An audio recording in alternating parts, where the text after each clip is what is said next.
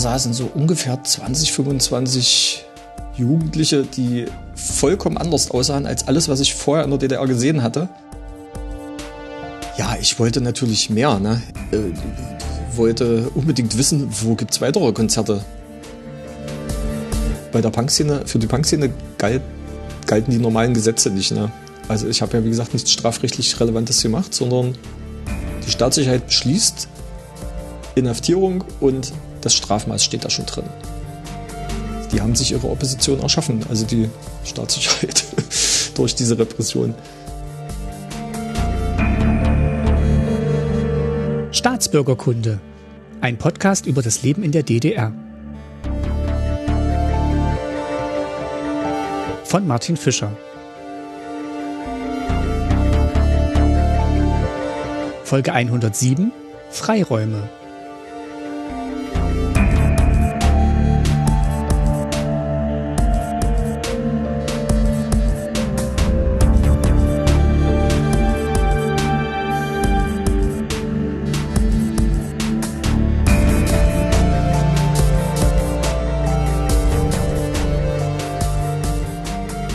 Ja, hallo und herzlich willkommen zur neuen Folge Staatsbürgerkunde. Ist ja schon ein bisschen länger her, seit die letzte erschienen ist und deswegen würde ich sagen, spanne ich euch auch gar nicht länger auf die Folter und wir starten direkt mit dem Gespräch. Und danach hören wir uns nochmal wieder und dann erzähle ich noch ein bisschen, was in der Zwischenzeit so passiert ist. Bis dahin aber erstmal gute Unterhaltung und viel Erkenntnisgewinn. Ich sage Hallo Geralf. Geralf Pochop ist am anderen Ende der Leitung. Schön, dass du da bist. Ja, ich sag auch Hallo zurück. Ich freue mich auch, dass ich da bin. Ich freue mich wirklich sehr, dass das geklappt hat mit dem Gespräch und ich bin auch ein bisschen aufgeregt, weil ähm, ja ich, ich mich sehr freue auf dieses Gespräch. Ich hatte ja schon ganz lange vor, mal was zum Thema Untergrundkultur, Subkultur, speziell auch Punk in der DDR zu machen.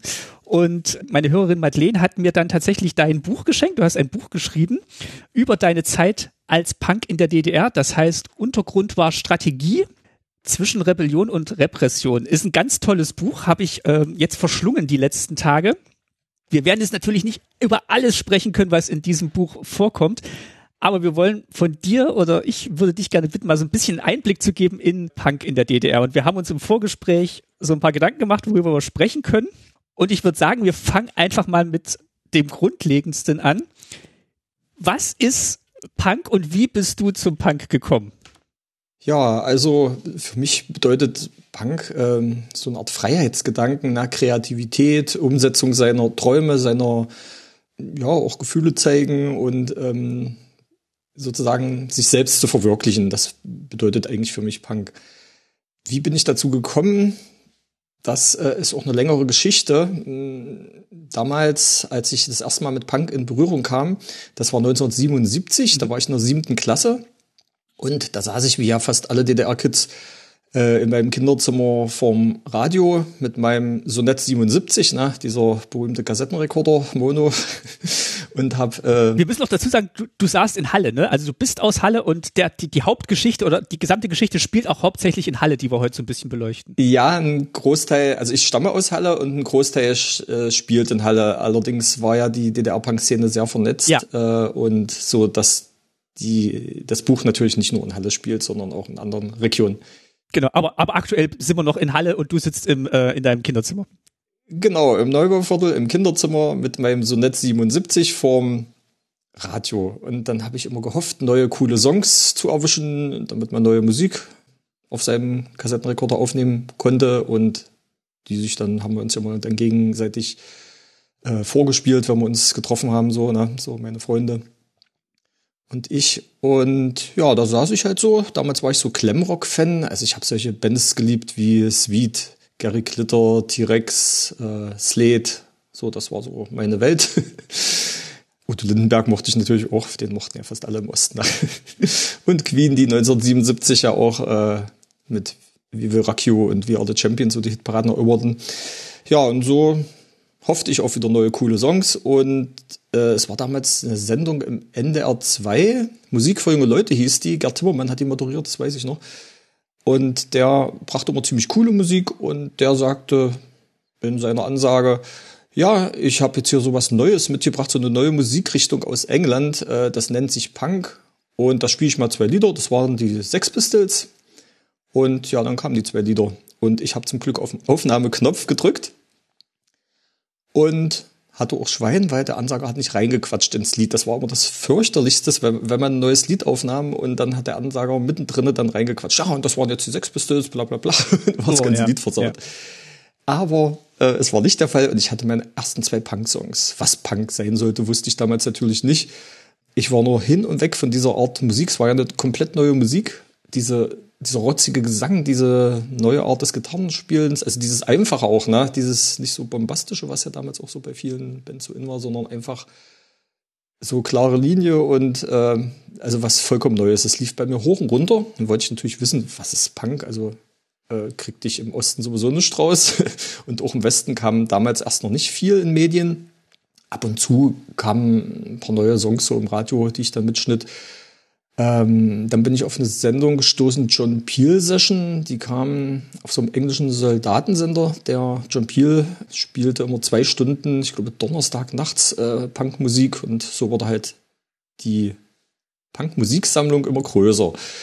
Eine Optik gab es damals natürlich auch noch nicht, die ich mir vorstellen konnte dazu. 19, äh, Ende 77 kam aber dann Punk ins Fernsehen, auch ins Westfernsehen, und zwar ein recht bekannter Entertainer, der Thomas Gottschalk brachte in seiner Sendung Szene 77, die immer freitags kam, plötzlich Punkbands auf dem Bildschirm. Und bis dahin, bis dahin hattest du quasi nur diese zwei Songs und keine Vorstellung, wie die aussehen, die das spielen und ähm, was dieses Punk so symbolisiert. Genau, also ich hatte nicht nur die zwei Songs, sondern ich hatte ja nur auch schon, wie ich schon sagte, ein paar mehr Songs ja, aufgenommen. Ja.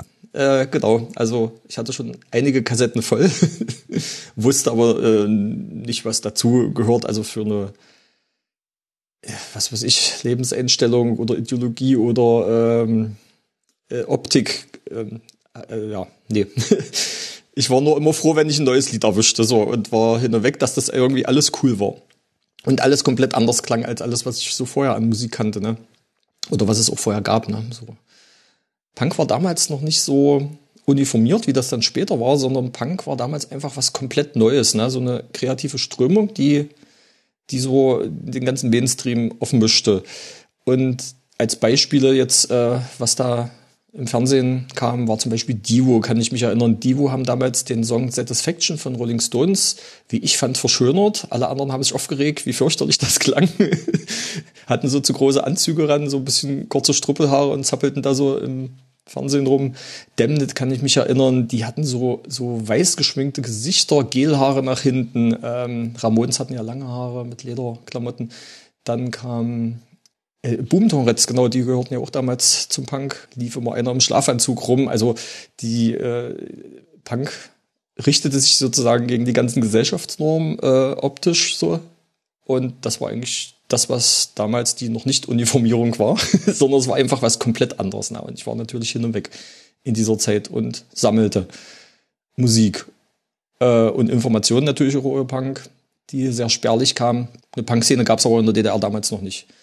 Wie war das denn mit deinen Freunden? Also du hast, du hast ja die, ihr habt gesagt, ihr habt immer Musik ausgetauscht und vorgespielt.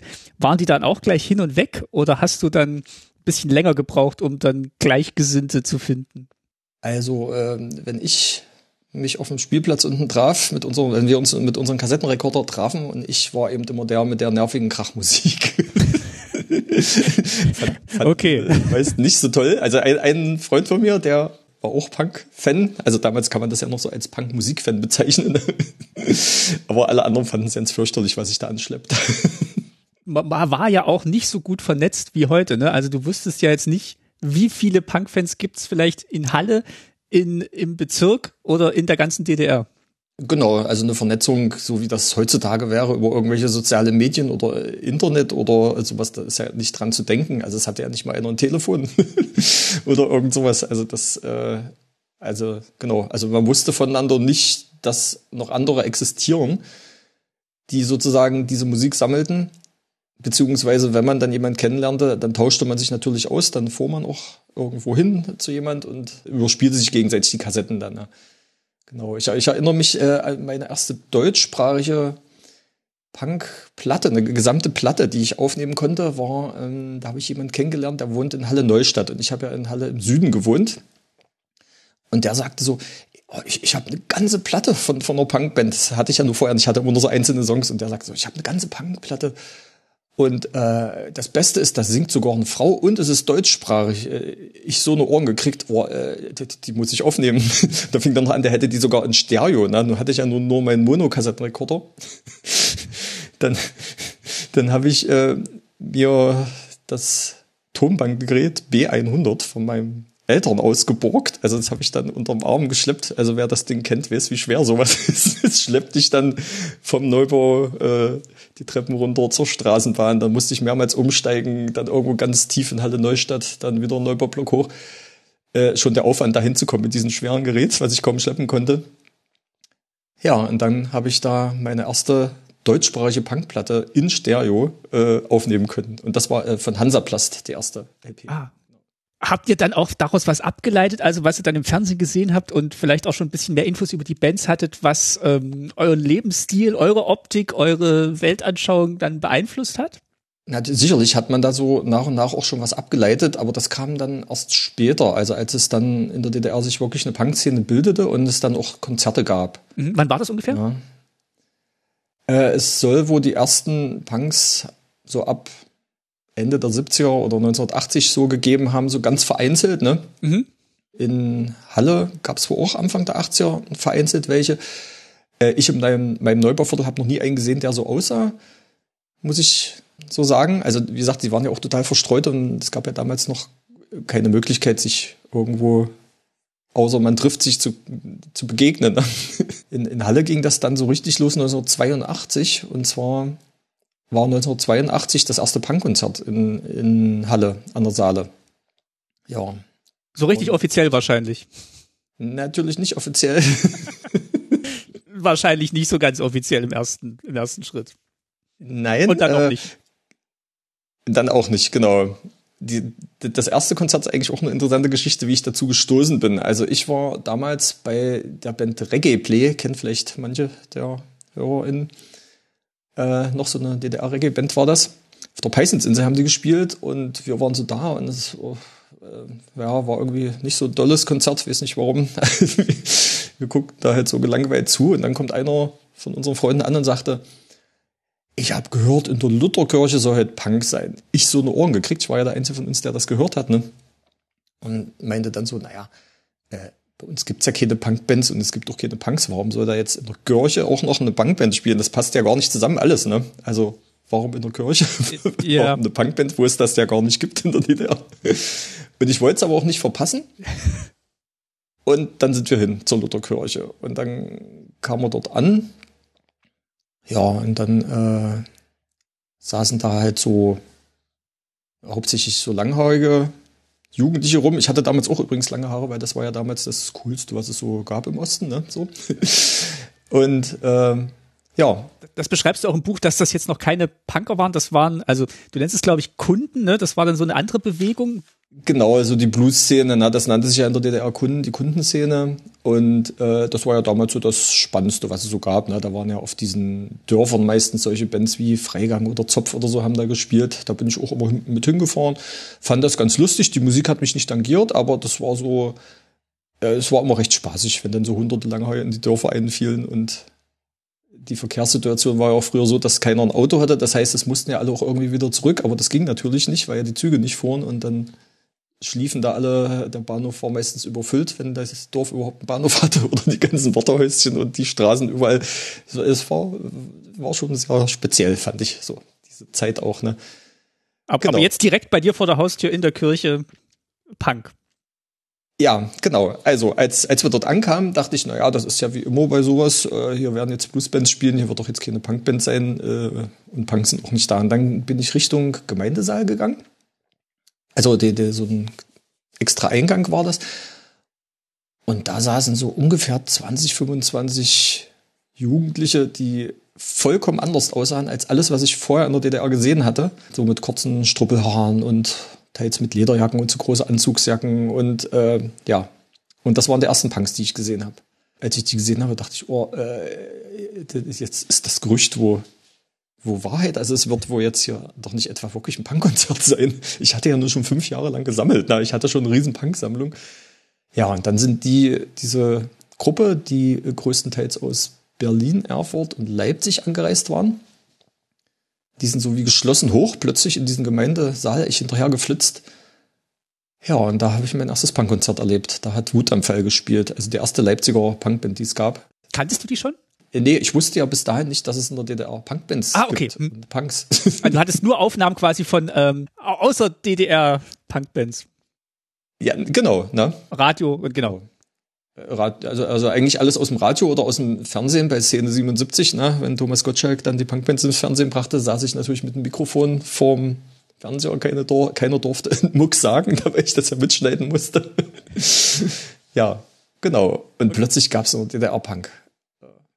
Und was hast du da gedacht? Also hast du gedacht, oh, das ist jetzt einzigartig, hast du gedacht, da muss es noch mehr geben? Also ist das was was was ging dir durch den Kopf, wo du das gehört hast? Naja, erstmal ging mir natürlich durch äh, erstmal musste ich das ja verarbeiten, was ich da erlebte. Also das Konzert war ja jetzt auch nicht wie so ein normales Konzert, wie man sich das vorstellen könnte, sondern da waren halt das erste Mal äh, eben Punks, die optisch auch so aussahen und die wirklich äh, in dem Kirchensaal, ähm, wie soll ich sagen, die Instrumente bearbeiteten, das habe ich vorher noch nicht gesehen, das ins Mikro äh, krölten, äh, das, das war Wahnsinn. Und dann sprangen halt die Punks auch immer alle hoch, tanzten, ne? Also das gab damals ja diesen Klappmesser-Pogo-Tanz, nenne ich das immer. Äh, da ist man so in die Luft gesprungen. Also das ist nicht wie jetzt beim Pogo, wo die Leute sich so gegenseitig halb umwerfen äh, dabei? umschubsen, sondern damals hat man, hat man auch immer darauf geachtet, dass keiner umgeschubst wird. und das habe ich auch das erste Mal da gesehen. Die sprangen mal alle so in die Luft, wie Falten sich in der Luft zusammenflogen, dann wieder runter. Also es war, war ich war fasziniert von dem ganzen Treiben. wer nicht so fasziniert war oder wer nicht so begeistert war, war da der, weiß jetzt nicht genau, der Veranstalterfahrer. Ich habe keine Ahnung, wer, wer da genau das war, der auf jeden Fall jedes Mal den Stecker zog, wenn alle tanzten und den Strom ausmachte. und sagte, es müssen sich alle hinsetzen, weil äh, der Fußboden, also das Parkett von, der, von dem Gemeindesaal sollte halt nicht kaputt gehen. Ne? Und dann gab es ewige Diskussionen. Naja, dann haben sich alle wieder hingesetzt im Schneidersitz, wie das bei diesen Blueskonzerten immer dann üblich war, so in den Kirchen. Mhm. Und sobald der erste Ton losging, sprangen wieder alle hoch und alles tanzte wie wild. und die haben, äh, ich glaube, sie haben vielleicht so sechs Lieder geschafft zu spielen in dieser Zeit. und ich war, ich war so fasziniert, also ich war hin und weg, wie gesagt. Und äh, ja, für mich war das auch positiv be behaftet, das Ganze. Also für mich war das jetzt so, vorher habe ich ja so neidisch im Westen geguckt, ne?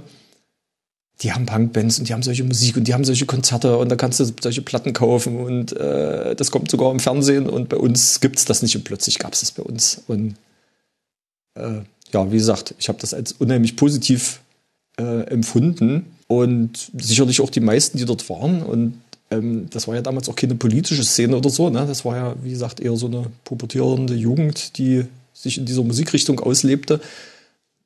Äh, ja, hätte die Staatssicherheit damals in unsere Köpfe gucken können, dass wir das ja als positiv empfanden, dass es jetzt bei uns, also ich habe das ja wirklich als positiv, als, als Fortschritt für das Land gesehen, dass wir endlich auch solche Musik hier haben und mhm. solche, zu solchen Konzerten gehen können. Man muss ja auch sehen, in der Zeit waren ja ganz viele Punkbands in den Hitparaden auch, ne? In England ähm, die Punkbands ja die Charts erobert.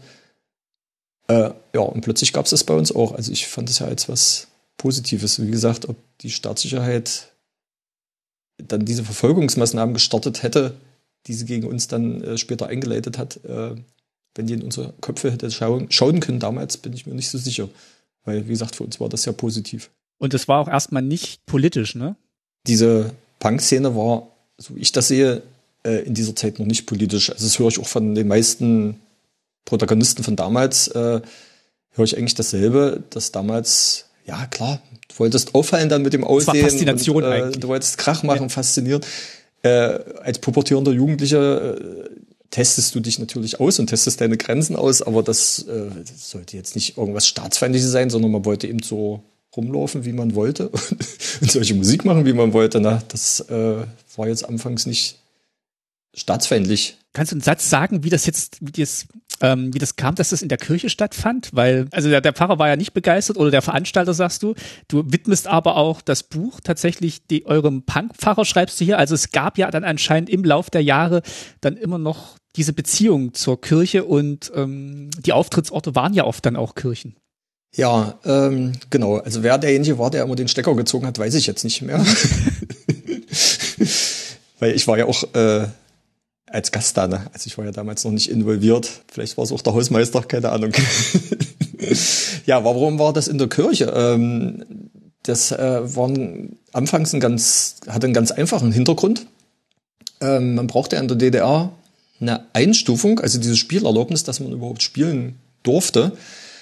Und ähm, dazu musste man ja sein, vor dieser Einstufungskommission sein musikalisches Können präsentieren. Und äh, ja, ob man die Noten kann und was weiß ich und die Texte vorlegen und äh, sowas alles. Und dann hat ja diese Einstufungskommission festgelegt, in welcher Clubgröße du spielen darfst und ob du überhaupt spielen darfst. Ja, und da hat die Punk-Szene eigentlich nicht unbedingt die Hoffnung gehabt, ohne viele Noten zu können, eine Einstufung zu bekommen. Ne? Also, wie soll man sagen, die Punk-Szene wollte ja einfach Punkmusik machen. Ne? Und äh, Punk ist ja einfach auch eine, eine einfache Art Musik. Die Grundideologie des Punks ist ja auch, dass jeder Musik machen kann und dass man eben auch nur drei Akkorde können braucht. und äh, sich in, mit dieser Ambition vor die Einstufungskommission zu stellen, äh, das, das also auf die Idee ist, glaube ich, so gut wie keiner gekommen. Schon von vornherein abgehakt und habe gedacht, das wird nix. Ja, na. Also es gibt ja die, die lustige Geschichte, dass Wutanfall mal zu so einer äh, Einstufungsveranstaltung gegangen ist, aber nicht deshalb, weil sie eine Einstufung wollten, es war ja klar, dass sie die nicht bekommen, sondern äh, um den öffentlichen Raum zu nutzen und auf einer normalen Anlage mal zu spielen, also auf einer vernünftigen Anlage, weil diese Konzerte waren noch öffentlich und die konnten ihre Kumpels auch mitbringen und dann haben die halt vor denen gespielt. Natürlich mit dem Wissen, ich krieg sowieso keine Einstufung. Ja, pfiffig. Äh, und so war es natürlich dann auch. also sowas gab's auch, ne, weil die technischen Voraussetzungen für die Bands waren natürlich, äh, also kann man sich ja gar nicht vorstellen. Viele Sachen wurden ja selbst gebastelt, hergestellt. Die Verstärker wurden aus alten Röhrenradios zusammengebastelt. So war das bei den Punkbands damals. Hm? Und jetzt hattet ihr quasi euer erstes Konzert, oder du hattest dein erstes Konzert gesehen. Du hattest gesehen, es gibt jetzt Punkbands hm? in der DDR. Du, also dieses Konzert ist aus. Ich weiß nicht, ihr, ihr geht nach Hause und äh, schwebt auf, auf Folge 7, weil, äh, weil, weil du das jetzt äh, zum ersten Mal live erlebt hast. Wie, wie ging es denn dann so am nächsten Tag weiter oder dann auch in den nächsten Wochen? Was hast du jetzt daraus für dich abgeleitet, wie es jetzt mit deiner Punk-Begeisterung in der DDR weitergehen soll? Ja, ich wollte natürlich mehr. Ne? Ich hatte jetzt mein erstes Konzert erlebt, äh, wollte unbedingt wissen, wo gibt's weitere Konzerte. Nun muss man das so sehen, dass die Szene damals so klein war. Und diese Konzerte, 82 gab's ja fast keine Konzerte in der DDR. Also 82 habe ich nicht nochmal habe ich nicht nochmal rausbekommen, wo ein Konzert ist. Aber 1983 änderte sich die Situation. Da gab es dann verhältnismäßig viele Punkkonzerte in der DDR. Und zwar war dann mein nächstes Punkkonzert äh, auch wieder in Halle an der Saale, in der Christusgemeinde. Und dort fand das erste DDR-weite Punkfestival statt. Das war natürlich was ganz, äh, also das, das kann man sich gar nicht vorstellen, was, was das in mir bewegt hat. Ne? Also diese ganzen, so viele Bands auf dem Haufen zu sehen und es war auch ohne Störaktion damals äh, seitens des Staates. Also da waren halt diese Bands haben alle gespielt und alles war cool und es waren eben doch verhältnismäßig viele Punks da. So knüpfte ich dann natürlich immer mehr Kontakte, kriegte dann auch immer mehr raus, wo Konzerte sein könnten. Das war ja damals immer so, es gab ja keine Flyer oder so, das war eben, man hörte, da könnte eins sein. Also ich weiß nicht, zu wie vielen Konzerten ich gefahren bin, die auch nicht waren, die nicht mal geplant waren. also, wo dann aber auch manchmal 50 andere waren, die auch gehört haben, da ist was. Es ist Wahnsinn, ja, tatsächlich. Wie, wie, also, dass ihr dann euch so da eingefunden habt. Ich, äh, ich verstehe es manchmal jetzt auch nicht mehr, wie wir das geschafft haben. Also mein erstes, äh, ich kann aber erzählen, wie ich meine nächsten Konzerte gefunden habe. Also mein erstes äh, Punkkonzert außerhalb von Halle an der Saale, das habe ich Martin Luther zu verdanken. Und zwar äh, war 1983 ja 500 Jahre Lutherjahr und da fanden so große Kirchentage in den Lutherstädten statt. Und ich verband ja nun langsam schon Kirche mit Punkrock irgendwie und dachte, naja, in Eisleben, also ich hatte gehört, in Eisleben ist dann einer dieser äh, Kirchentage. Und dann hatte ich auch gehört, in Eisleben soll es wohl auch eine Punkband geben. Und dann bin ich zu diesem Kirchentag hingefahren. Und tatsächlich hat dort Müllstation das erste Mal vor Publikum gespielt. Vor der Kirche äh, auf einer Open-Air-Bühne. Auch recht erstaunlich. und so habe ich mich dann so nach und nach durchgewurstelt und immer wieder irgendwas gefunden, wo dann auch Bands gespielt haben. In, in Naumburg war zum Beispiel, habe ich das erste Mal Schleimkeim gesehen, die ja bekannteste DDR-Punk-Band. Dann in Berlin bei der Bluesmesse, genau diese Bluesmessen in der Erlöserkirche. Da waren ja 4.000, 5.000 Jugendliche meistens zu diesen äh, Bluesgottesdiensten anwesend. Und ich habe dann auch gedacht, naja, Bluesmesse, da sind so viele Leute, vielleicht spielen da auch Punkbands, ne? Dann bin ich hochgekutscht. Damals immer noch getrennt und so. Und tatsächlich äh, waren dann 40, 50 Punks ungefähr da. Und da gab es verschiedene Bühne, Bühnen. Und die eine Bühne wurde freigegeben dann, also mit der Ansage, wer möchte jetzt hier spielen äh, oder irgendwas sagen oder so. Und dann haben die Punkbands sich die erobert. Und dann haben dann auch vier, fünf Punkbands gespielt. Damals äh, namenlos, planlos und so. Ja, und so weiter und so fort. Also so wurde das immer spannender.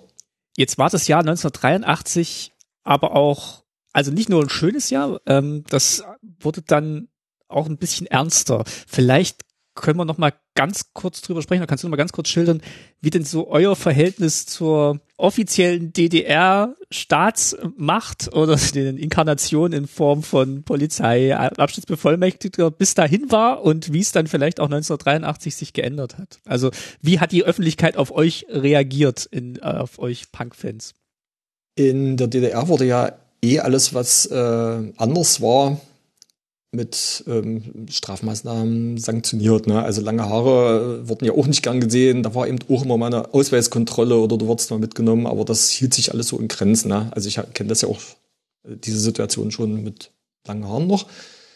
Und als dann die ersten Punks rumliefen, ähm, war das halt so ähnlich. Das hat niemand eingeordnet. Also es gab dann eben auch immer mal eine Ausweiskontrolle, weil derjenige anders aussah. Und ähm, das war aber nicht so massiv, wie das dann später war ja, das, äh, die Punkszene an sich, äh, der größte Teil hatte, wie gesagt, mit Politik nicht viel am Hut. Also hatte jetzt nicht unbedingt gegen die DDR, hat aber auch nicht viel damit zu tun. Also war eben Musikfan, ne? hat sich halt nicht mit DDR-Kram dann so beschäftigt, aber war auch nicht staatsfeindlich gesinnt. Also die meisten so, so habe ich das erlebt. Und Mitte 1983 hat aber Erich Mielke, der Chef der Staatssicherheit, ein sogenanntes Punkverbot ausgesprochen. Also er hat einen Befehl rausgegeben, in dem steht, Samthandschuhe ausziehen, äh, mit diesen Figuren darf man nicht zimperlich umgehen. Ähm, er weist an, die Bands zu zersetzen, schlägt Paragraphen vor, wofür man sie alle einsperren kann und bittet um weitere Vorschläge, wie man diese Szene noch bekämpfen kann. Weißt du warum? Also wo das herkam?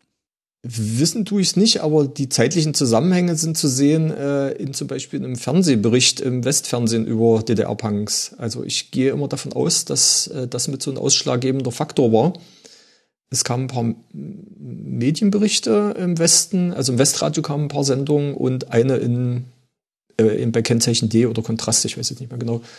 Eigentlich nichts Schlimmes, ne? Kamen ein paar Punks im Blenderwald, die da bei irgendeinem Konzert rumgetanzt sind. Also nichts Verrücktes. Blenderwald war damals ein Punk-Treffpunkt in Ostberlin.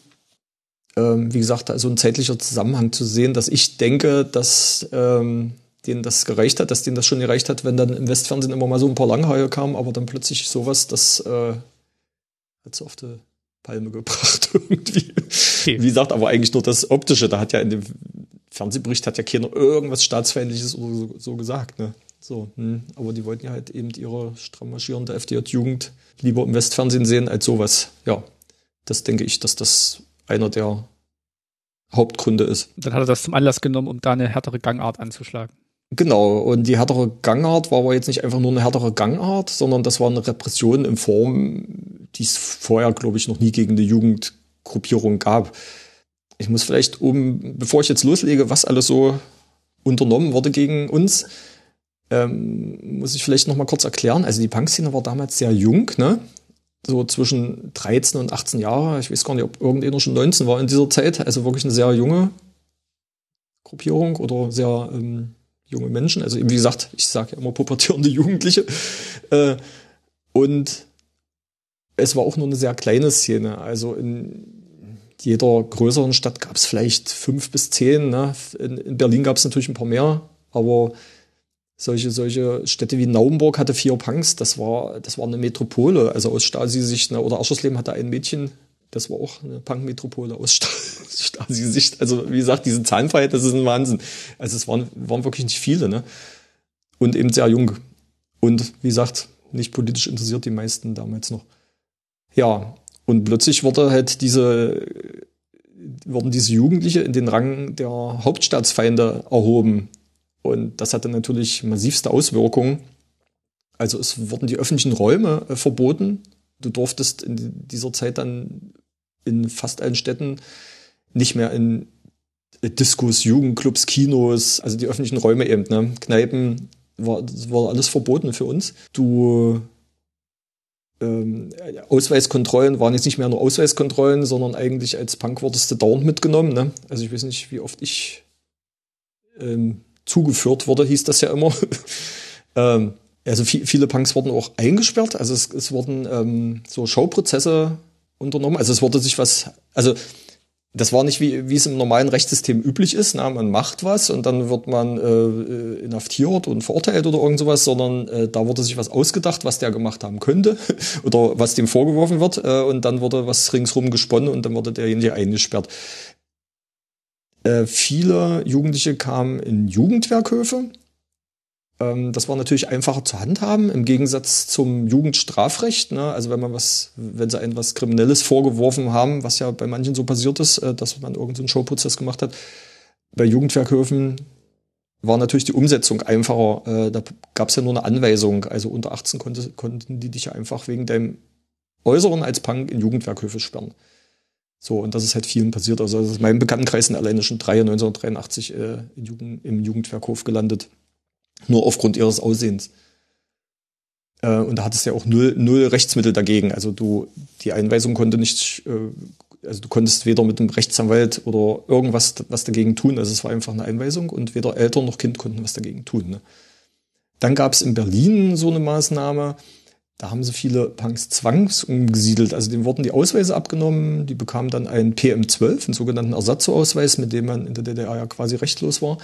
Und da waren oft Auflagen mit verbunden und für Berliner hieß, hießen die Auflagen damals in so Dörfer umzuziehen, was weiß ich, wo 60 Leute nur wohnten und also die wurden quasi zwangsumgesiedelt.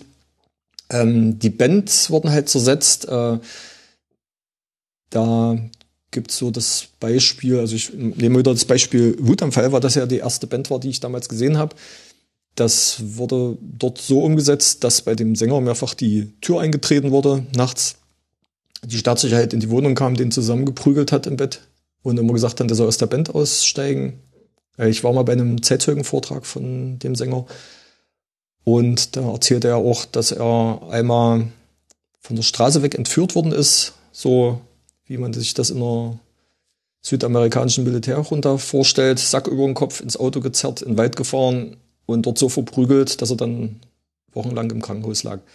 Irgendwann ist er auch aus der Band ausgestiegen. So. Also so wurden die Bands zersetzt. Bei anderen Bands, die wurden halt komplett inhaftiert, teils ein Jahr lang, so die einzelnen Bandmitglieder. Ähm, ja. Und vielleicht noch, du hast mir vielleicht noch ein, ein eins äh, würde ich noch eine Maßnahme, weil die äh, finde ich auch so extrem. Also nochmal so, so ein i-Tüpfelchen. Es gab dann einen Ordnungsstrafparagraph, der wurde extra erschaffen für die Punk-Szene und äh, ich habe auch noch so, ein, so eine Ordnungsstrafe da. Man konnte für das Aussehen als Punk bis 500 Mark Ordnungsstrafe bekommen pro Sichtung. Also du konntest das auch am Tag dreimal bekommen. Ne? Das ist, das kann man sich jetzt gar nicht mehr vorstellen. Wegen Störung der sozialistischen Ordnung äh, aufgrund des Äußeren steht da drin. Und wie gesagt, ich habe halt so ein Ding noch da, das glaubt denn ja kaum einer, dass es sowas mal gab. Dieser Paragraph wurde eine Zeit lang angewandt, ist dann aber aufgrund der Sinnlosigkeit der Maßnahme äh, wieder in den Schubladen verschwunden und Ende der 80er in Dresden, als da die Punkszene größer wurde, äh, nochmal rausgekramt wurde und nochmal massiv dort angewandt worden. Äh, warum hat er nicht gefruchtet? Das war eine ganz einfache Geschichte. Es hatte ja gar keiner Geld von den Punks, weil die waren ja alle entweder noch Schüler oder äh, in der Lehre und mit deinen 60 oder 80 Mark, was du da im Monat gekriegt hattest, konntest du ja nicht mal eine Strafe bezahlen, wenn du dann die fünfte in der Woche hattest oder die zehnte. Äh, ja. Wurde auch ein bisschen witzlos. Das, war, das haben sie wahrscheinlich selbst gesehen, dass das vollkommen sinnlos war. Achso, und die Konzerte, da, du hattest ja vorhin noch gefragt, äh, warum in Kirchen?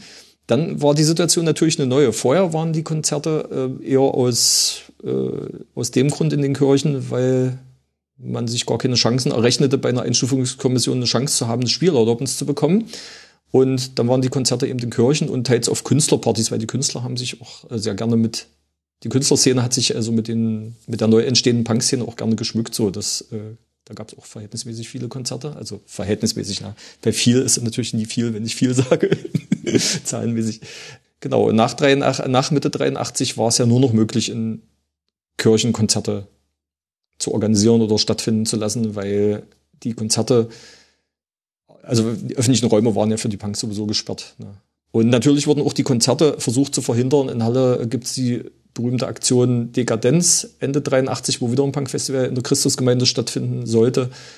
Und das ist äh, mit massivsten Mitteln niedergeschlagen worden. Also da wurden wirklich alle verhaftet von jeder, der da ankam. Äh, die Band, also es kam ja keine einzige Band an, weil die auch alle verhaftet wurden. Die kamen auch alle mit Zügen, mit Gitarre unterm Arm, äh, einfach zu erkennen.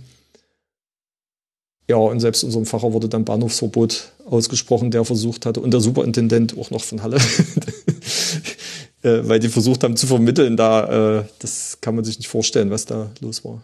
Ja. Das beschreibst du wirklich schön im Buch, wo dieses, also diese Hoffnung, man schafft es noch irgendwie und über Geheimwege kommt man dann, wird man dann vom Bahnhof dahin gelotst und am Schlussseite dann nur so ein ganz kleines Grüppchen, die dann, die es dann tatsächlich hingeschafft hat und wie du gesagt hast, viele Fans nicht, viele Bands nicht, weil da wirklich so massiv dagegen gearbeitet wurde, dass diese Veranstaltung stattfindet. Genau, ne. Also diese, diese Aktion Dekadenz war schon ein voller Erfolg für die Staatssicherheit und bei uns haben sie dann gedacht in Halle, naja, das Problem haben wir gelöst, hier wird es nie wieder ein Konzert geben. War natürlich nicht so. was ich, was ich gerade noch anbringen wollte, ähm, du hattest mir ja auch empfohlen, äh, es gab eine, es gibt eine Doku ähm, über die, ähm, also vielleicht also als Randhinweis über die Toten Hosen, die dann mal in Ostberlin gespielt haben oder öfter mal in Ostberlin gespielt haben. Äh, die heißt Auswärtsspiel und da gibt, geht's auch ähm, so ein bisschen um das Verhältnis zwischen DDR-Punk und westdeutschem Punk und da wird auch erwähnt, was Zersetzungsmaßnahmen waren und dass dann zum Beispiel auch einfach Bandmitglieder plötzlich in die Armee einberufen wurden und dann diese Band nicht mehr existierte, weil irgendwie die Hälfte davon plötzlich ihren Armeedienst abzuleisten hatte. Genau, solche Maßnahmen wurden auch unternommen. Äh, diese Einberufungsbefehle in die Armee, äh, das war auch 83 äh, sehr präsent. Das ist dann allerdings so, dass das ab Mitte der 80er ähm, nicht mehr gefruchtet hat, weil dann die Punks sich so nach und nach alle entschlossen haben, nicht zur Armee zu gehen. Also wir haben alle total verweigert, ich dann auch. Also irgendwann kam ja auch diese Gegenreaktion, ne, dass wir uns auch gewehrt mhm. haben. Und dann zu dieser, äh, zu diesen Staatsfeinden wurden, die vorher in uns reininterpretiert worden. Ja, also genau. Ich kenne auch keinen von den Punks, die dann aus dem Gefängnis kamen oder aus dem Jugendwerkhof oder die, diese krassesten repressiven Maßnahmen erlebt haben, die dann gedacht haben, ja, ich bin dann jetzt kein Punk mehr, sondern die meisten wurden halt politisiert dadurch. Ne? Genau. Und in diesen Filmen, die Toten Hosen ähm, in Ost-Berlin, Auswärtsspiel, ähm, ist diese, diese, diese, diese gesamte Situation sehr gut dargestellt. Also der Film ist sehr zu empfehlen insbesondere auch die ausführliche Variante der, der drei Teile. Also es gibt ja drei, eine dreiteilige Miniserie ist das eigentlich. Ähm, ist jedem zu empfehlen, der sich für dieses Thema interessiert, weil jetzt fragen sich wahrscheinlich manche, die zuhören, äh, warum Tote Hosen? Also die Toten Hosen haben halt ähm, mehrfach illegal in der DDR in Kirchen gespielt. Damals war eine der wenigen Westbands, die sich überhaupt für den Osten interessiert hat und eben auch schon 1983 in der Erlöserkirche äh, vor 12 bis 25 Leuten damals gespielt ja, hat. Also ich war wirklich mhm. beeindruckt, wo ich, die, wo ich das gesehen habe, dass, dass die da wirklich A, den Mut und das Interesse aufgebracht haben, ähm, da zu euch zu fahren und in ähm, Ostberlin zu spielen. Ja, also ich fand das auch äh, ganz toll und ich fand auch diese Begegnung, also ähm, Genau, ich bin ja in diesem dritten Teil im Film. Genau, du hast einen Kurzauftritt in diesem Film. Genau. Dadurch gab es natürlich nochmal diese Begegnung im Büro, äh, im ehemaligen Büro von Erich Mielke. Das ist natürlich, das ging runter wie Öl, als ich diese Anfrage bekam, ob ich mich mit den Toten Hosen in, im ehemaligen Büro der Staat, des Staatssicherheitschefs treffen möchte. Und das haben wir auch gemacht und das, äh, ja, das, das war schon sehr bewegend. Und du hast auch gesehen, dass dass jetzt Tote Hosen äh, trotz ihrer Berühmtheit ähm, irgendwie doch auf dem Boden geblieben sind und dass die auch sehr emotional berührt waren, nochmal von der Geschichte, auch von den Geschichten, die die ja nicht kannten, äh, wie das dann weitergegangen ist sozusagen. Ne? Die kannten ja eher, also die haben das schon miterlebt, diese Repression, aber nicht in der Form, wie wir, die ja da wohnten, das erlebt haben oder was wir so durchgemacht haben. Bei dir ging es ja dann auch noch weiter. Also ihr wartet so in diesem, ihr wartet schon so in diesem ähm, Rebellion, also du nennst es ja auch auf deinem Buch zwischen Rebellion und Repression. Also in diesem Zeitpunkt sind wir jetzt gerade so ein bisschen, ne? Also nach 83. Mhm. Und diese, diese Konfrontation mit den, mit der Polizei oder dann auch tatsächlich mit der, mit der Stasi intensivieren sich jetzt so ein bisschen. Und eine Wegmarke ist dann 1986, wo du dann quasi auch näher mit der Stasi zu tun hattest. Genau, also da hatte ich ähm, sehr intensive Anwerbungsversuche. Vielleicht sollte man noch kurz dazu kommen, wie, wie das dann weiterging. Also ja. wir sind ja gerade bei der Stelle, Konzerte wurden verboten, mhm. uns wurde die Öffentlichkeit verboten. Eigentlich war es das ja. Die Staatssicherheit äh, hatte ja auch gedacht, naja, so kriegen wir das in den Griff. Ne? Das äh, war ja dann nun nicht der Fall, weil dann ist ja richtig der Punk rausgekitzelt worden in uns. Ne? Das gibt ja das Motto jetzt erst recht. Äh, ist auch ein Song von Wutanfall übrigens, der auch von Latentat später nochmal umgetextet und neu aufgenommen wurde. Also auch eine Leipziger Punkband. Ja, und natürlich haben wir auch versucht, in Halle das nächste Konzert zu organisieren. Und das nächste Konzert haben wir dann eben nicht mehr Punkkonzert genannt, sondern das nächste Konzert wurde Orgelknupp genannt. Äh, Orgelkonzert in der Kirche stößt sich ja keiner dran. Hätten sie genau gelesen damals, die Staatssicherheit. Äh, Knupp rückwärts heißt nämlich Punk.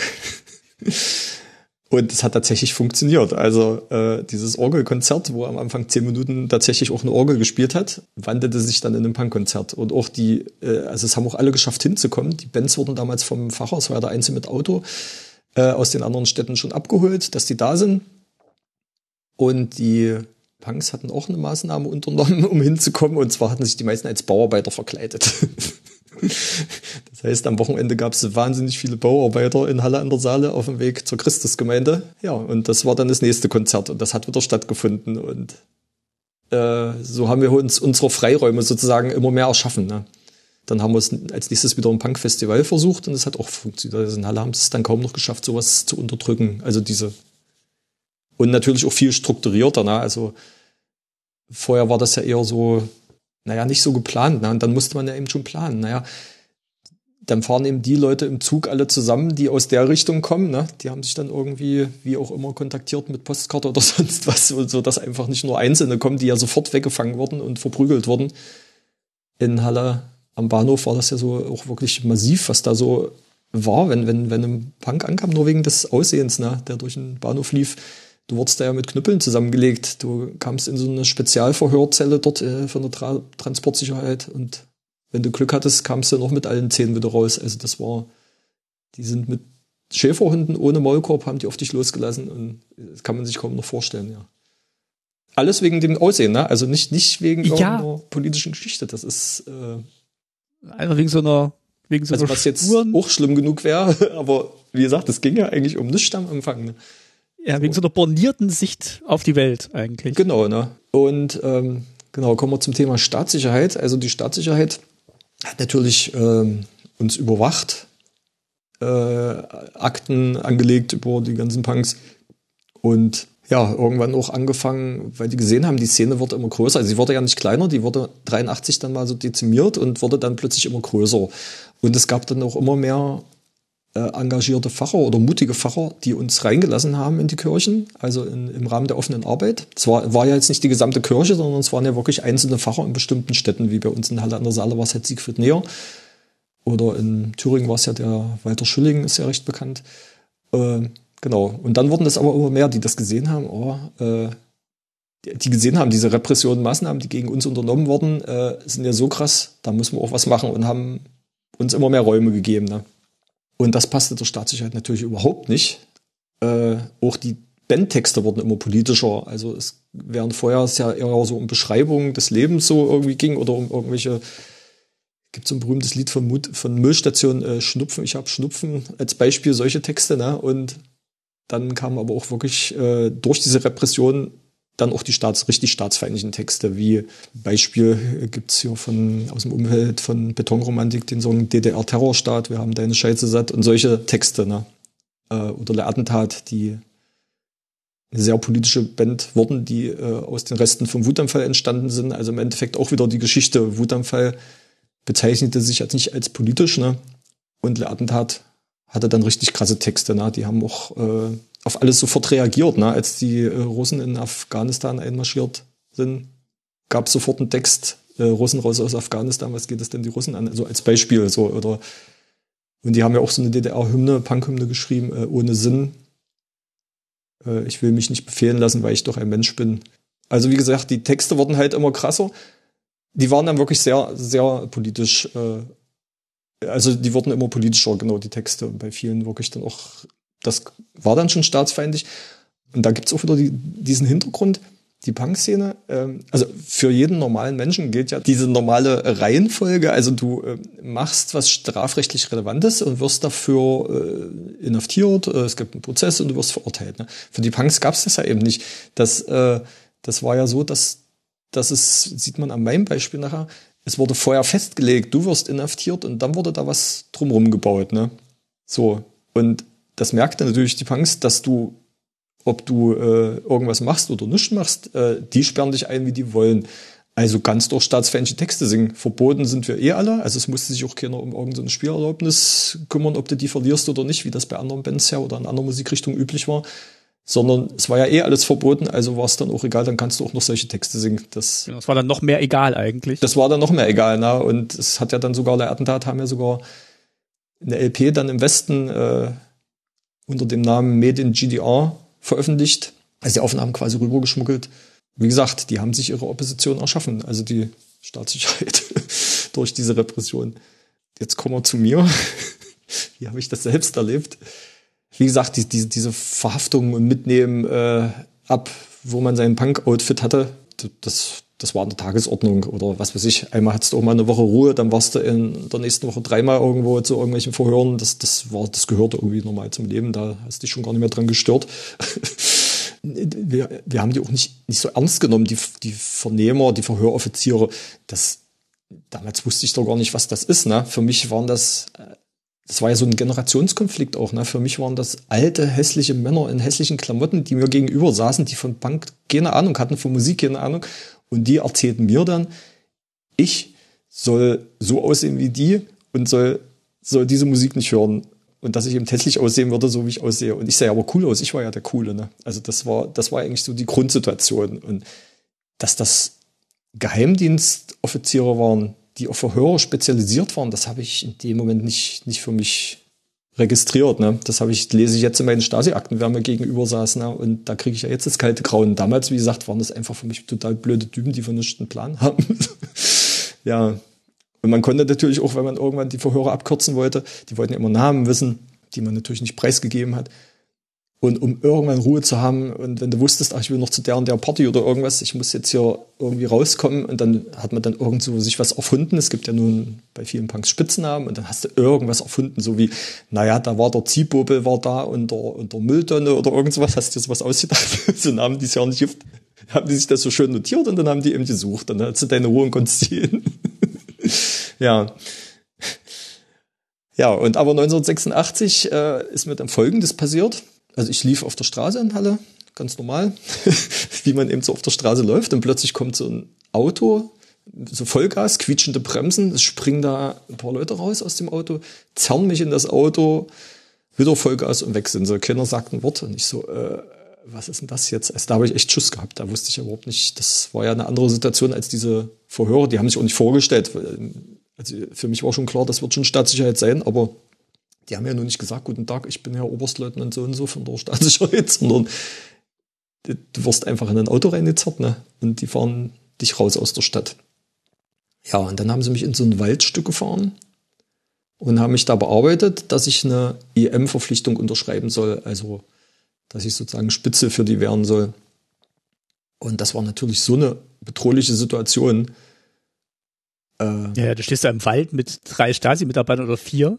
Oh, ja, da, Todesangst. Also das kann man wirklich mit Todesangst. Du, du, ich da als Hämpfling so, also ich, du, du stehst da als kleiner dünner Bank sozusagen und dann diese Typen bearbeiten dich da, du sollst so eine Verpflichtung unterschreiben. Und drohen dir auch alles an, von dass du hier nicht mehr lebend rauskommst aus dem Wald oder vielleicht auch nur Krankenhaus oder ähm, zehn Jahre ins Gefängnis oder also du, die haben ja die ganze Palette natürlich angedroht, ne? was sie mit mir alles so machen würden, wenn ich nicht unterschreibe. Hm. Ja. Aber du hast nicht unterschrieben. Ähm, also ich habe nicht unterschrieben. Das war für mich das Widerlichste, was ich hätte machen können, so eine EM-Verpflichtung zu unterschreiben. Also da in dem Moment habe ich sozusagen selbst den Tod in Kauf genommen. Ne? Also wie gesagt, ich hatte ja Todesangst. Natürlich gehofft, dass es nicht allzu schlimm wird, aber äh, ich habe schon damit gerechnet, dass ich zumindest die nächsten Jahre wahrscheinlich im Gefängnis sitze oder ähm, da jetzt so zusammengelegt wäre, dass ich die nächste Zeit im Krankenhaus verbringe. Zu dem Zeitpunkt aber noch nicht. Also sie haben dich dann tatsächlich gehen lassen, ne? Und die haben mich tatsächlich gehen lassen.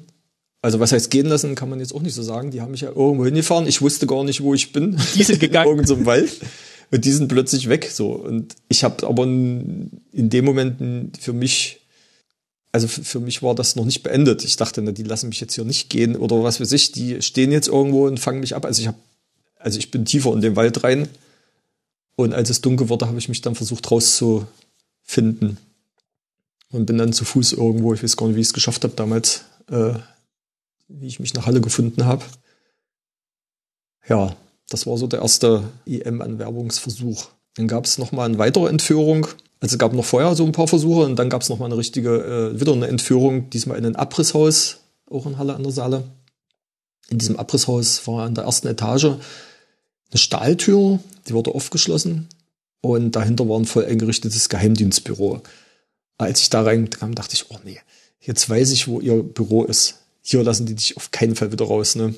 Also ich war ja jetzt Mitwisser, wo die in Halle so ein Geheimdienstbüro haben. Im Endeffekt jetzt aus, ja, nach 30, 40 Jahren, denke ich, das sollte mir suggeriert werden, genau so. Ne? Aber in dem Moment äh, kommst du auf so eine Gedanken gar nicht, dass das vielleicht nur zum Scheiden dahin gebaut wurde ja, da habe ich auch damit gerechnet, dass ich da nicht rauskomme. Da wieder dasselbe Theater. Ich sollte halt diese M-Verpflichtung unterschreiben. Habe es nicht gemacht und habe auch damit gerechnet, dass mir alles passiert, was mir passieren kann. Und auch da haben sie mich irgendwann wieder gehen lassen. Also sie haben dann so gesehen, dass das keinen Sinn hat. Und als ich dann da raus bin in Halle, es war noch so ein grauer, äh, so Herbsttag, Herbst-Wintertag, ähm, da habe ich mich entschieden, einen Ausreiseantrag zu stellen, also das Land zu verlassen, weil ich habe den Druck nicht mehr ausgehalten. Ich dachte, das, so geht es nicht weiter. Wie alt warst du da? Also ich bin 1964 geboren, jetzt äh, muss man kurz nachrechnen, das war 86, 20. Ja.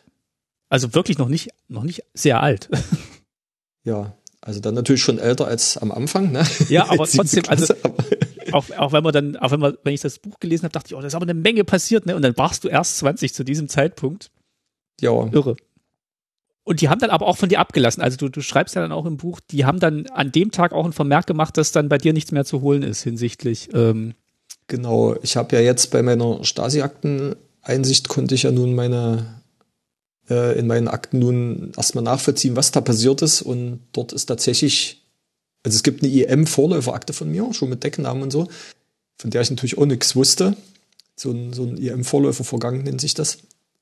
Und diese ist nach dieser Entführung in dieses Abrisshaus äh, mit dem Stempel ungeeignet geschlossen worden. Ne? Hätte ich das gewusst, hätte ich auch nicht meinen Ausreiseantrag gestellt, aber ich wusste ja weder von dieser Akte noch, dass da jetzt ein Stempel ist, ungeeignet und die mich dann in Ruhe lassen, zumindest hinsichtlich dieser EM-Geschichte. Wie gesagt, ich habe dann eben einen Ausreiseantrag gestellt. Ja. Aber dazu ist es erstmal nicht gekommen, weil dann gab es noch einen, einen größeren Einschnitt in deinem Leben vor der Ausreise. Genau.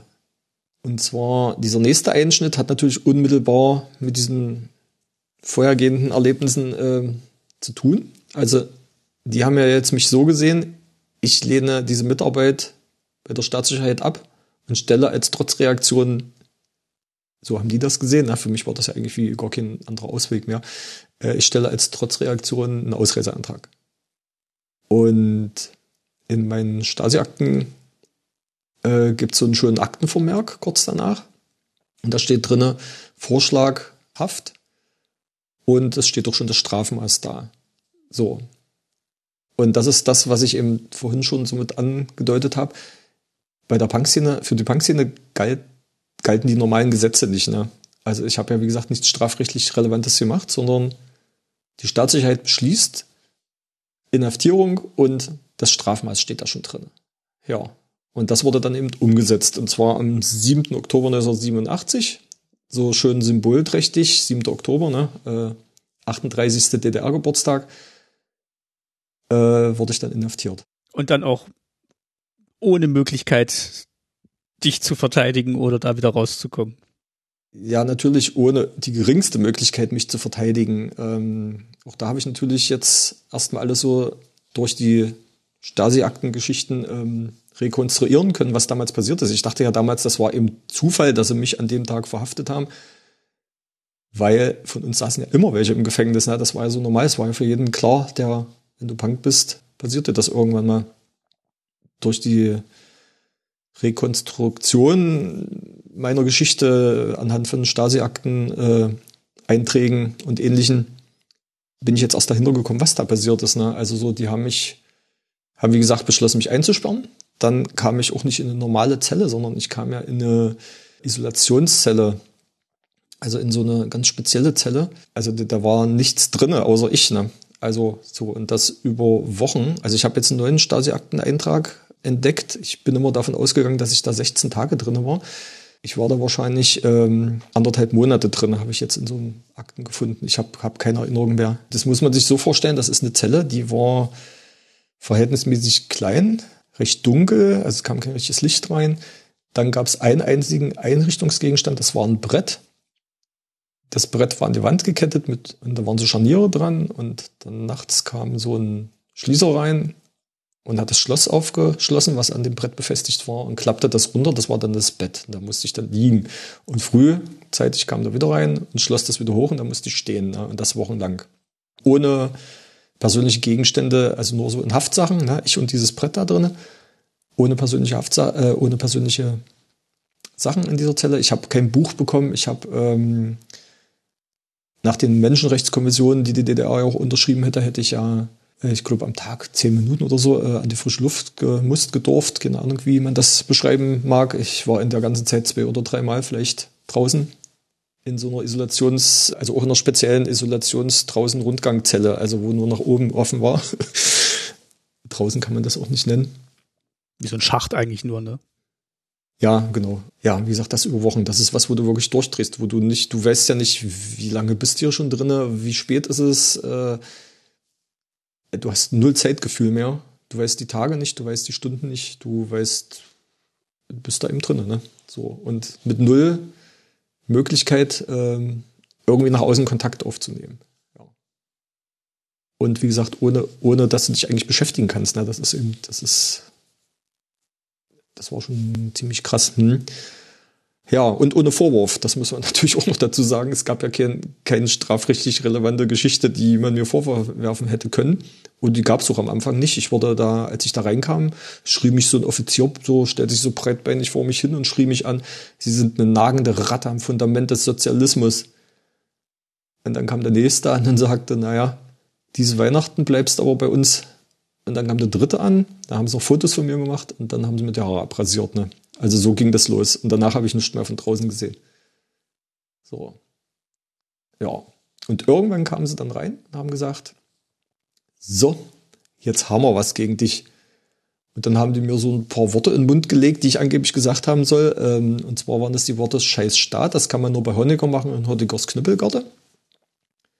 Das hätte ich angeblich am 7. Oktober in der Öffentlichkeit gerufen, was natürlich totaler Blödsinn ist, weil ja jeder in der DDR wusste, dass du dafür, wenn du sowas machst, sofort inhaftiert wirst.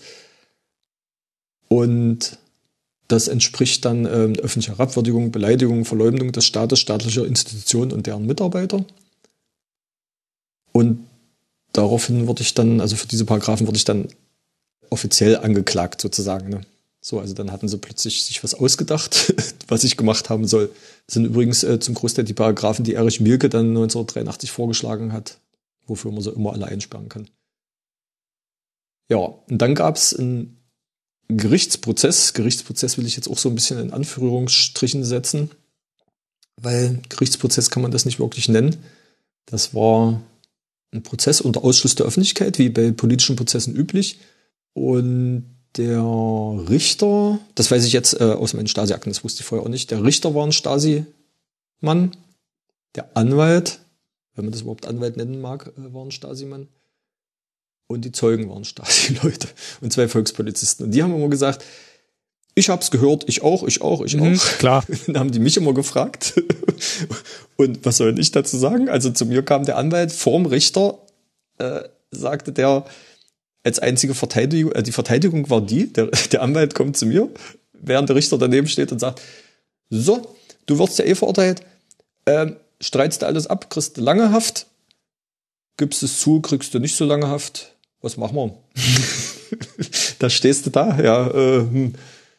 Ich wollte natürlich auch nicht zugeben, was ich nicht gemacht habe, habe ich dann immer gesagt, äh, ich kann mich nicht erinnern. Also so, was, was will man da sagen? Ich wollte ja noch nicht noch länger in Haft kommen. Und im Endeffekt war ja das Strafmaß schon ähm, ein halbes Jahr vorher festgelegt. Ne? Es steht ja schon in Menschenakten drin, aber das wusste ich ja damals nicht. Also es wäre egal gewesen, was ich da gesagt hätte. Ich habe dann irgendwann mal mir getraut zu sagen, naja, wenn es in der Öffentlichkeit war, dort und dort an dem, dem Platz, da waren ja noch andere Leute, ich würde auch Zeugen vorladen wollen. Und dann haben die zu mir gesagt, ja, wir haben ja genug Zeugen da, mehr wäre nicht. Ja, klar. Ähm, ja, Und dann, so sah, äh, sahen halt diese Prozesse aus, ne? Genau. Und dann haben sie mich von dieser Isolationszelle, wo du eh schon am Durchdrehen warst, in äh, erstmal in eine Langstraferzelle gesteckt. Das fand ich ja auch, war ja auch eine super Maßnahme. Also die DDR äh, Justiz war ja dazu da, und diese Gefängnisse, die wollten dich ja brechen, ne? Das sollte, solltest ja nicht resozialisiert werden, sondern du sollst gebrochen werden. Und ja, mich haben sie dann in so eine Zelle gesperrt. Da waren, ähm, also eine 16-Mann-Zelle war das. 15 Leute waren schon drinne. Und alle 15, die da schon drinne waren, saßen schon mindestens fünf Jahre in Haft. Ja, und ich äh, komme da als kleiner Hämpfling da rein. Ich dachte, ich überlebe da keine drei Sekunden. Ne? Also ich habe damals 54 Kilo gewogen, also kann man sich so vorstellen. ja, Ich komme da rein. das und, ist nicht oh, viel. Der Horror. Ja, also, also körperlich hätte ich ja keine Chance gehabt, mich da irgendwie zu wehren. Ne? Und ich hatte da einen Schutzengel, da war ein Arzt mit. Also einer von diesen 15 Leuten war auch ein politischer, ein Arzt. Der saß schon fünf Jahre in Haft wegen sogenannter Kontaktaufnahme mit westlichen Staatsmächten. Ähm, der hatte einen Ausreiseantrag gestellt und in einem Nebensatz an Freunde in einem Brief das mit erwähnt, äh, den er im Westen geschickt hat. Und da saß der schon fünf Jahre drin. Und der hat zu mir gesagt, ey, er hat mich gefragt, warum ich drinne bin, hat gesagt, ja, du bleibst immer in meiner Nähe. Ähm, die, die brauchen mich, also die schweren Jungs brauchen mich ja, weil ich Arzt bin, weil die medizinische Versorgung eine Katastrophe da drinne war. Haben die halt den immer gebraucht, ne? Und sozusagen, der hat sich gefreut, dass er mit mir Schach spielen kann und sich auch mal normal unterhalten kann und hat sozusagen dann die Macht gehabt, mich zu beschützen. Also da bin ich heilfroh, dass ich da so durchgekommen bin, aber ich weiß noch, als ich da reinkam, da dachte ich auch, das überlebe ich ja keine drei Sekunden. Ja, das ist wahrscheinlich auch ein verständliches Gefühl, dass man, dass, dass man da A, von diesem Prozess, dann von diesen Vorwürfen und dann noch von der Situation jetzt, ja, im, im, im Gefängnis zu sein, total panisch ist eigentlich. Genau, ne? Und dann, wie gesagt, aber in so eine Zelle noch reinzukommen, wo ja wirklich, wie soll ich sagen, die Leute waren ja alle gezeichnet. Wenn du schon fünf oder zehn Jahre im Gefängnis kommst, das ist ja, das ist ja, eine, das ist ja so eine andere Welt. Das kann man sich nicht vorstellen, wenn du da eintrittst als, äh, ja, so, wie gesagt, als kleiner Hämpfling. Ja, und dann haben, bin ich später noch in eine andere Zelle gekommen, also in eine andere Haftanstalt und da, das war, glaube ich, eine 32-Mann-Zelle und da haben sie es wieder anders gemacht. Da haben sie die Leute, die eigentlich in die Psychiatrie gehörten, und so politische so zusammengesperrt. So, da, das war dann so die nächste Die nächste Station. äh, Haftanstalt. Ja, genau. Na, Wie lange warst du insgesamt im Gefängnis? insgesamt äh, sechs Monate. Und dann offiziell entlassen und dann die Idee mit dem Ausreiseantrag wieder weiterverfolgt? Oder hast du dann andere Ähm, Pläne gefasst? Als ich, nee, als ich, ähm, genau, ich bin dann offiziell entlassen worden. Und dann war ich der Staatsfeind, der vorher in mich rein interpretiert wurde. Also dann habe ich angefangen, mich wirklich gegen die DDR zu wenden. Mit, mit ganz vielen Aktionen, äh, was weiß ich, Protesterklärungen, äh, Solidaritätskonzerte für andere verfolgte Punks in anderen Städten mit organisiert. In der Untergrundzeitung habe ich dann mitgeschrieben. Also es gab ja noch nicht gerade viele Untergrundzeitungen in der DDR. Es gab äh, diese, die hieß Morningstar.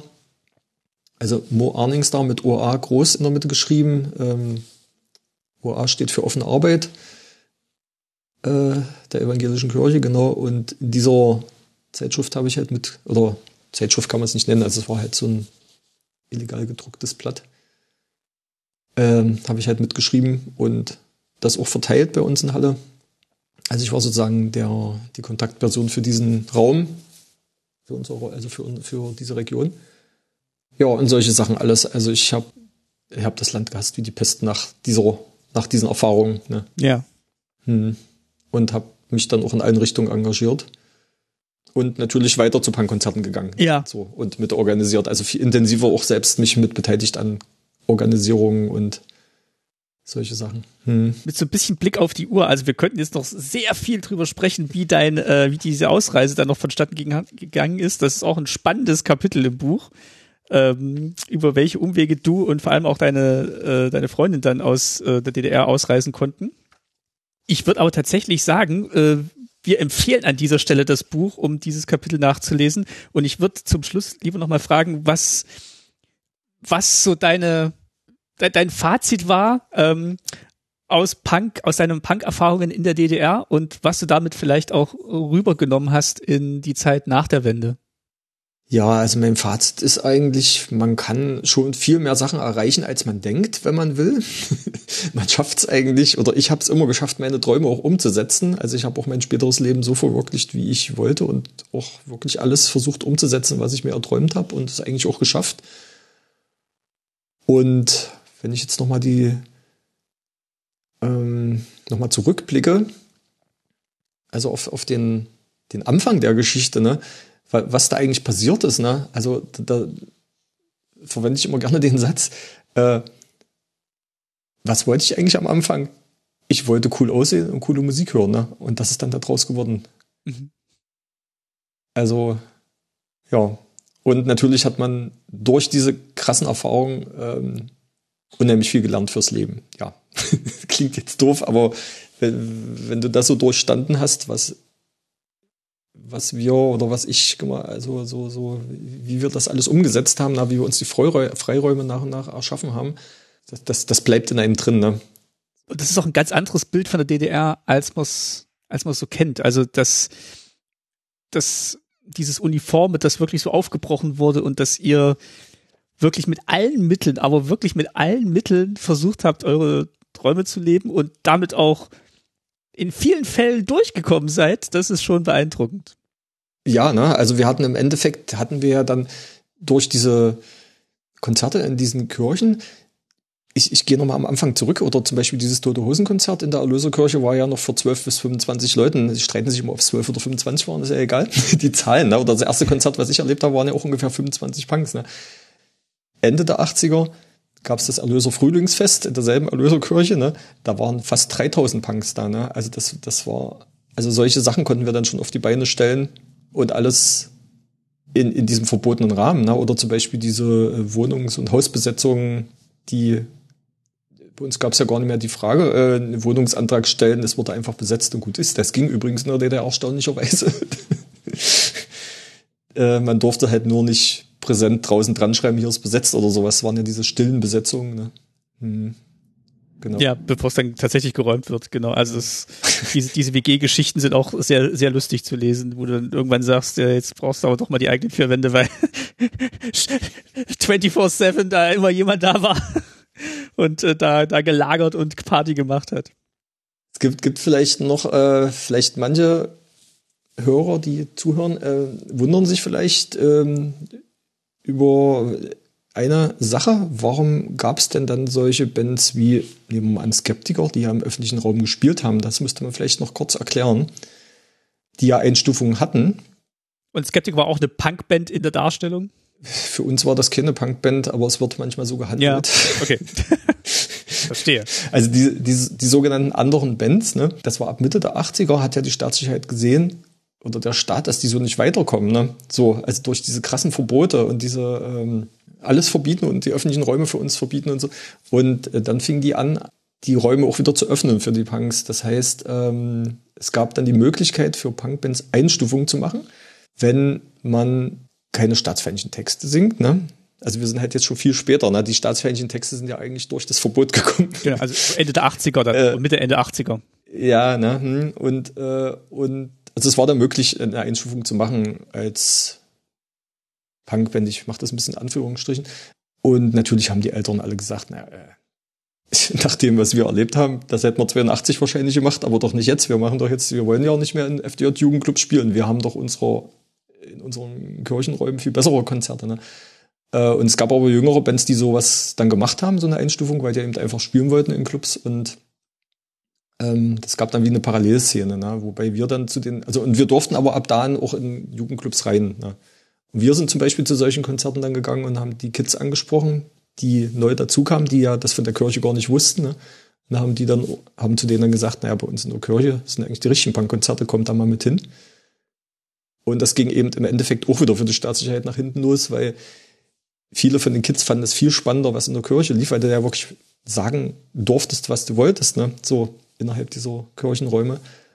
Und es bildeten sich immer mehr Bands, die natürlich gar keine Einstufung auch von den Jüngeren wollten, ne? die dann gesagt haben, nee, wir lassen uns doch nicht Small verbieten. Und in Halle haben sich da alleine schon, äh, ich glaube, 87 fünf Punkbands in Christus gegründet.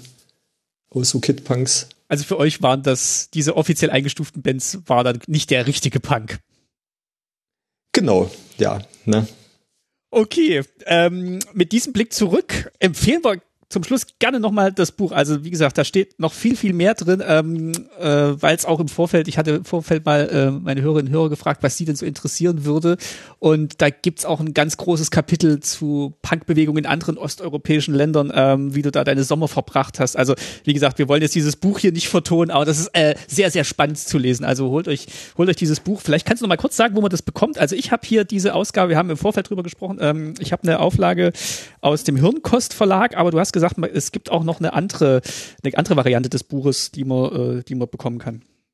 Genau, also es gibt die, äh, die das Originalbuch im Hardcover sehr schick gemacht, ne? äh, vom Hirnkost Verlag. Genau, auch grafisch sehr schön gestaltet. Grafisch sehr schön gestaltet, genau, und mit Hardcover und ähm, genau, also über den Hirnkost Verlag gibt es natürlich auch in jedem Buchladen oder Überall, wo es Bücher genau. gibt, es das zu kaufen. und ähm, dann gibt es noch eine Schulvariante. Interessanterweise ist nämlich die Bundeszentrale für politische Bildung auf dieses Buch aufmerksam geworden und äh, haben angefragt, ob sie das in ihrer eigenen Buchreihe als äh, Special Edition nochmal veröffentlichen können. Und dann gibt es halt sozusagen noch eine Ausgabe in einer schlichten Variante, sagen wir es mal so, die an Schulen genutzt werden kann äh, bei der Bundeszentrale für politische Bildung. Und äh, ja, hätte ich, also das ist natürlich auch, hätte ich ja, hätte, das hätte mir mal jemand in 80er Jahren erzählen sollen, dass, dass ich ein Buch schreibe erstmal und dass das dann auch noch bei der Bundeszentrale für politische Bildung äh, im Westen nochmal nachveröffentlicht wird im Westen. Und, äh, und du bist auch ähm, sehr aktiv unterwegs, ne, als, ja, als Zeitzeuge für das Thema und hast auch eine, eine, eine Webseite, die so heißt wie das Buch, Untergrund war Strategie. Genau, www.untergrundwarstrategie.de. Ja, ich bin natürlich viel mit multimedialen Lesungen in ganz Deutschland unterwegs und auch viel mit Zeitzeugenvorträgen an Schulen. Also ja, wenn eine Schule dieses Thema äh, aufarbeiten will oder sich dieses Themas annehmen will, äh, kann sich gerne bei mir melden. Genau, und multimediale Lesung heißt, da, da ist auch Musik dabei. Genau, multimediale Lesung heißt jetzt nicht einfach nur eine Lesung, sondern die ist schon äh, eher eine Art Performance äh, mit Live-Musikern, äh, mit, mit Musikbeispielen, mit Tondokumenten, mit äh, Stasi-Auszügen, mit Bildern und so weiter und so fort. Genau. Genau. Termine finden wir alle auf der Webseite und ähm, da kann man dich auch äh, live lesen hören, wenn man dann das Buch, äh, oder kann man bestimmt das Buch äh, mitnehmen und äh, signieren lassen und äh, so richtig äh, Devotionalien kaufen wie beim Punkkonzert. Genau, man kann das Buch äh, auch dort bestellen und da wird es dann schön signiert. Und ein Zusammenschnitt von einer Lesung, also um einen Eindruck zu bekommen, ist auch hinten äh, irgendwo, wo Filme verlinkt sind, äh, mitzusehen, ah, ja. dass man sieht, wie, wie die Lesung aufgebaut ist. Dann verlinke ich das vielleicht auch noch bei der Folge. Ja, und ich bin eben auch, genau, und ich bin auch bei diesem koordinierenden Zeitzeugenbüro der Gedenkstätte Hohenschönhausen mhm. mit als Zeitzeuge gelistet. Das ist vielleicht für Schulen interessant, weil das koordinierende Zeitzeugenbüro der Gedenkstätte Hohenschönhausen äh, finanziert auch diese Schulzeitzeugengeschichten. So. Super, das heißt, wenn Lehrerinnen und Lehrer zuhören, die finden da ganz viele Möglichkeiten, dich da irgendwie zu kontaktieren. Und dann kommst du genau, in die genau, Schule ja. und erzählst ein bisschen was vom Punk in der DDR. Genau. Sehr gut. Also natürlich ist geht's natürlich um Punk, aber, aber eigentlich um diese Geschichte. Ne? Das, ja, äh, klar. Aber, aber ich find's, ich fand's total faszinierend und ich fand's auch total äh, faszinierend, dieses Buch zu lesen. Und äh, wie gesagt, es es ist ein biografisches Buch, aber es liest sich unglaublich unterhaltsam an vielen Stellen. Also natürlich auch tragische Momente, die wir jetzt auch so ein bisschen angerissen haben, aber wie, auf was für Ideen ihr da gekommen seid und wie ihr dann rumgereist seid. Also es ist wirklich sehr, sehr unterhaltsam auch an vielen Stellen. Ja, ich habe auch äh, unbedingt versucht, die, diesen Mix zu finden zwischen ernst und lustig. Also, also mich hat das bei anderen Zeitzeugen-Sachen manchmal so gestört, wenn nur die ernsten Sachen sind. Also natürlich sind da viele krasse Sachen und die äh, gehen auch wirklich unter die Haut, auch wenn ich das von anderen lese. Ähm, nur wenn man ein Buch, wenn ich das so aufgebaut hätte, das wollte ich eben nicht, na, weil dann hätten die alle gefragt, warum warten die denn überhaupt Punks? Na, weil natürlich war das ja auch cool sozusagen, dass das, ja. äh, was wir da auf die Beine gestellt haben und genau, und dadurch ist, ist das Buch auch sehr aus diesen zwei Sachen eben zusammengesetzt, ne? Also diese ernsten Sachen und auch die sehr lustigen Sachen. So. Dadurch ist das vielleicht auch äh, so deshalb vielleicht ganz gut zu lesen. Also, also freut mich übrigens, dass dir das so gefallen hat. ja, also wirklich, ist wirklich eine Empfehlung. Also genau, wer das, wenn ihr das jetzt gehört habt und euch das gefallen hat, was, was Gerald erzählt, also in dem Buch ist noch viel, viel mehr drin. Und zusätzlich zu den Lesungen gibt's auch eine Ausstellung. Kannst du dazu noch was sagen? Ja, es gibt zwischenzeitlich auch diese Ausstellung aus Grau wird bunt. Ähm, das ist eine Wanderausstellung und die ist jetzt im letzten Jahr und auch in diesem Jahr ähm, schon häufig gezeigt worden. Ist geeignet äh, für sowohl längere Zeit irgendwo zu stehen, als auch äh, für eine Tagesveranstaltung, dass man die mit ausstellt. Die ist nochmal sehr informativ und da ja, kann man nochmal nachwirken lassen, das, was ich zum Beispiel in den Lesungen vorbringe oder in den Zeitzeugen-Vorträgen wie ist, die, wie ist die gestaltet? Was sieht man da? Also was, was äh, ist das? Die äh, besteht aus acht sehr großen Roll-ups, die auch aus äh, Bildern, Texten und Stasi-Dokumenten zusammengestellt sind. Ähm, das ist das Hauptelement dieser Wanderausstellung. Und die kann man bestellen oder die wandert von sich aus? Die wandert dann von sich aus, ja. Also die ist dann irgendwo und die Termine findet man dann auch äh, aus, aus Grau und Bunt. Genau. Okay. Na, ich weiß, von der Bundesstiftung Aufarbeitung gibt es solche Plakatausstellungen, die man sich bestellen kann. Und dann kriegt man so ein Satz mhm. Plakate gestellt, aber okay, Wanderausstellung legt nahe, dass die äh, von sich aus wandert, genau. Okay, dann sage ich auf jeden Fall vielen, vielen Dank, Gerald, dass du dir die Zeit genommen hast, ähm, so ein bisschen über Punk in der DDR zu sprechen. Und ich, ähm, ja, wie gesagt, ich bedanke mich sehr, dass das geklappt hat. Ich danke auch für die Einladung. Und ich wünsche dir alles Gute für die nächsten ähm, ja, Termine und dass du noch ganz vielen Leuten von dieser deiner Geschichte erzählen kannst. Ja, vielleicht sehen wir uns ja mal auch bei einer Lesung. Genau, gib mir Mühe, genau. Ähm, bis dahin erstmal, Dankeschön und äh, mach's gut, alles Gute dir. Na, tschüss.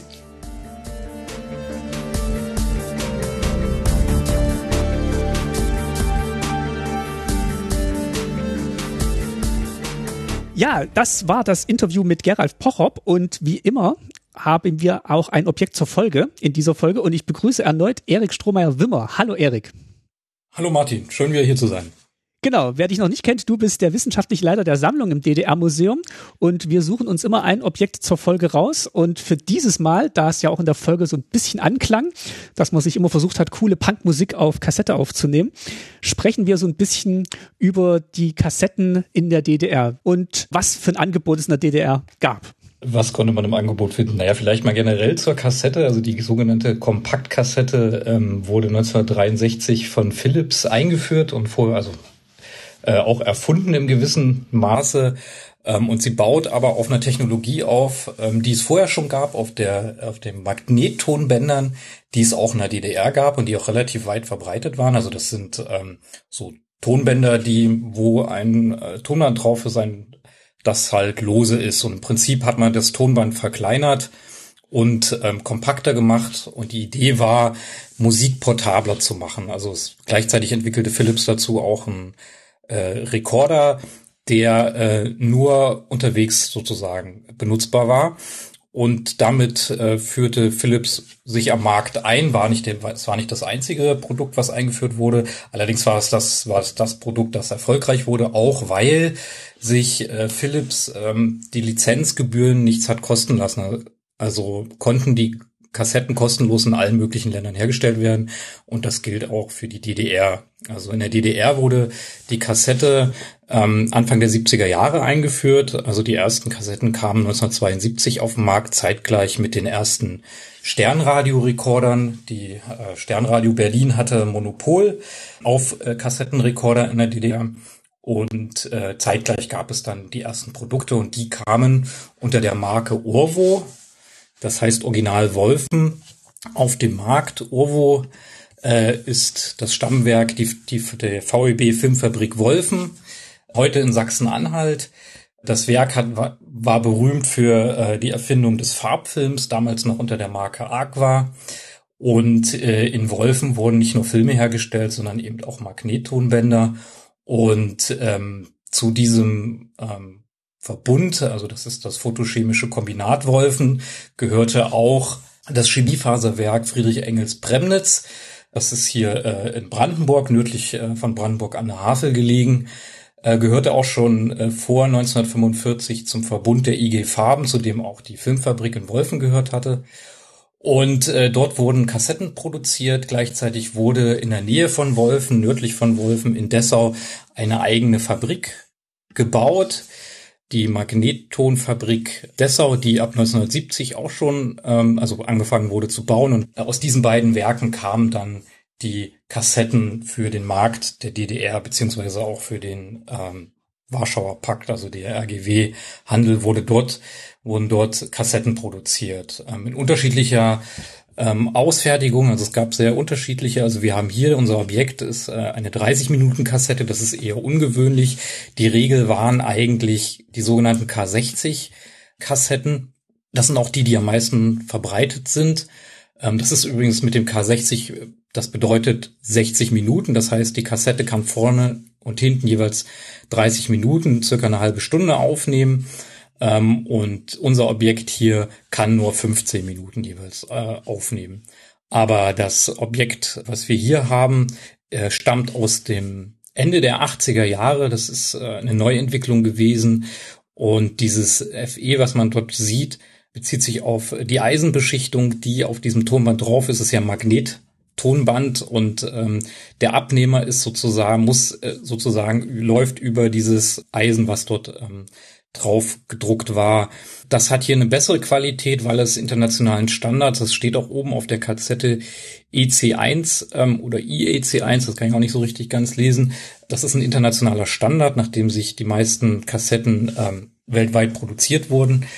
Und äh, die DDR hatte so in den 70er Jahren noch massive Probleme mit, äh, mit der Qualität der Kassetten. Also da war viel Rauschen dabei. Und es ist aber auch so, dass es halt auch sehr auf die Charge drauf ankam. Also mal ganz abgesehen davon, dass die Kassetten tatsächlich recht teuer waren im Kauf. Deswegen war es tatsächlich noch üblich, lange auf Tonband aufzunehmen. Hier steht tatsächlich ja 12 Mark 80 hat es angeblich gekostet. Genau, das ist relativ günstig, muss man jetzt dazu sagen, aber das ist tatsächlich auch schon Ende der 80er Jahre.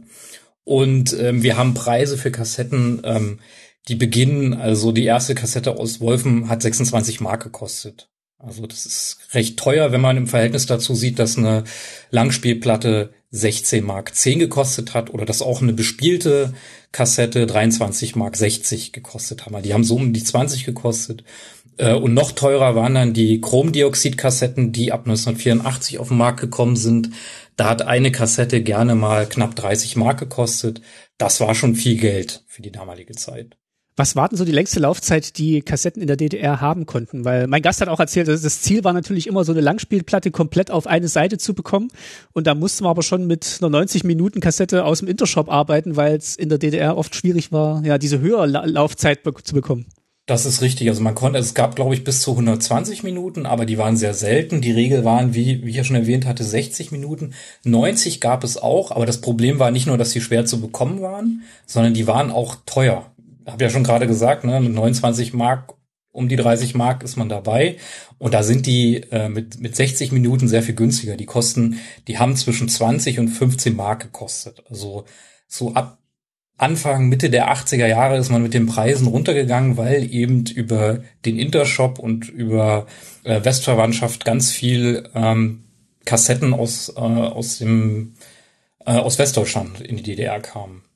Also man war immer so ein bisschen unter Druck, aber das lag auch schlichtweg einfach an der Qualität. Das ist übrigens auch der Grund, warum man lange auf, äh, auf äh, Tonband gesetzt hat. Da konnte man vier Schallplatten drauf machen. Das ist schon, also, das ist schon ein Unterschied, ja, wenn man dann wirklich genau. was digitalisieren will oder nicht digitalisieren will, aber überspielen will. Und deswegen war es in, der, in den Subkulturen, also ich bin äh, eher ähm, dem Heavy Metal ver, verschrieben, deswegen kenne ich mich da ein bisschen mehr aus. Da ist es tatsächlich so, dass man halt gerne ähm, noch lange Tonbänder benutzt hat, weil man eben an Platten sowieso sehr schlecht rangekommen ist. Und wenn, dann waren die immens teuer. Also ähm, Platten auf dem Schwarzmarkt haben bis zu 300, 400 Mark gekostet. Die hat man dann auch gehütet wie ein Schatz. Die hat man einmal äh, kopiert sozusagen, also das auf Kassette oder auf Tonband gespielt. Und dann hat man diese Kassetten und die Tonbänder in Umlauf gebracht. Und ja, das Problem, äh, dass da oft halt einfach nur eine Schallplatte draufgegangen ist. Deswegen immer noch die Zweitverwendung mit dem Tonband. Okay. Dann würde ich sagen, vielen Dank, Erik, für den Einblick in die Welt der Kassetten. Während wir hier sprechen, stehen wir kurz vor der Wiedereröffnung des DDR-Museums. Das heißt, wer sich da noch umschauen will, ich weiß nicht, habt ihr Kassetten in der Auslage, in der Ausstellung? Ja, natürlich haben wir die in der Ausstellung. Wir haben sie in unserem Wohnzimmer tatsächlich. Ah, okay. Ein so ein Kassettendrehgerät und ähm, da werden auch Kassetten ausgestellt. Genau, also am 1. April geht's wieder los oder am 31. März? Am 1.4. Am 1. Äh, öffnen wir offiziell, genau, also am 31.3. wird es eine Pressekonferenz dazu geben. Und wir sind jetzt gerade ziemlich dabei, die Ausstellung wieder ja, ausstellungsfähig zu machen. Genau, denn wenn ihr das hört, dann steht das kurz bevor und dann schaut doch gerne mal vorbei, wenn das Museum dann wieder offen hat. Ich sag, ich sag vielen Dank, Erik. Ja, sehr gerne. Und äh, bis zum nächsten Mal. Ja, bis zum nächsten Mal. Tschüss. Tag noch. Tschüss. Das war Folge 107 von Staatsbürgerkunde. Mein Dank geht an Geralf Pochop und Erik Strohmeier-Wimmer, die zu Gast waren in dieser Folge, sowie an Madeleine, die mir das Buch geschenkt hat, das diese Folge überhaupt erst möglich gemacht hat. Also vielen, vielen Dank auch für die netten Zeilen, die beim Buch dabei lagen. Ich habe überhaupt viel Post von euch bekommen, seitdem die letzte Folge erschienen ist. Zum Beispiel von Silke, die hat mir nochmal geschrieben, dass sie auch durch Jan Böhmermann auf den Podcast aufmerksam geworden ist. Ich habe immer noch nicht rausgefunden, in welcher Folge da über Staatsbürgerkunde gesprochen wurde. Also wenn da noch jemand einen genaueren Tipp hat, das muss irgendwann letztes Jahr gewesen sein, würde mich sehr interessieren. Außerdem habe ich Kommentare bekommen und auch schon ganz viele Kommentare auf Mastodon. Ich hatte ja erzählt, dass Facebook und Twitter ich mich da jetzt gerade nicht mehr so wohl fühle und ich freue mich umso mehr, dass viele von euch inzwischen auch auf Mastodon unterwegs sind.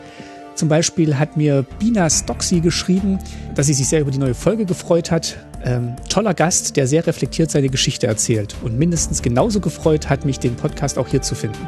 Wird immer heimeliger hier. Ja, den Eindruck habe ich auch. Ich habe auch eine nette Mail von Hanno bekommen und Nojum hat ähm, auch nochmal auf Mastodon kommentiert.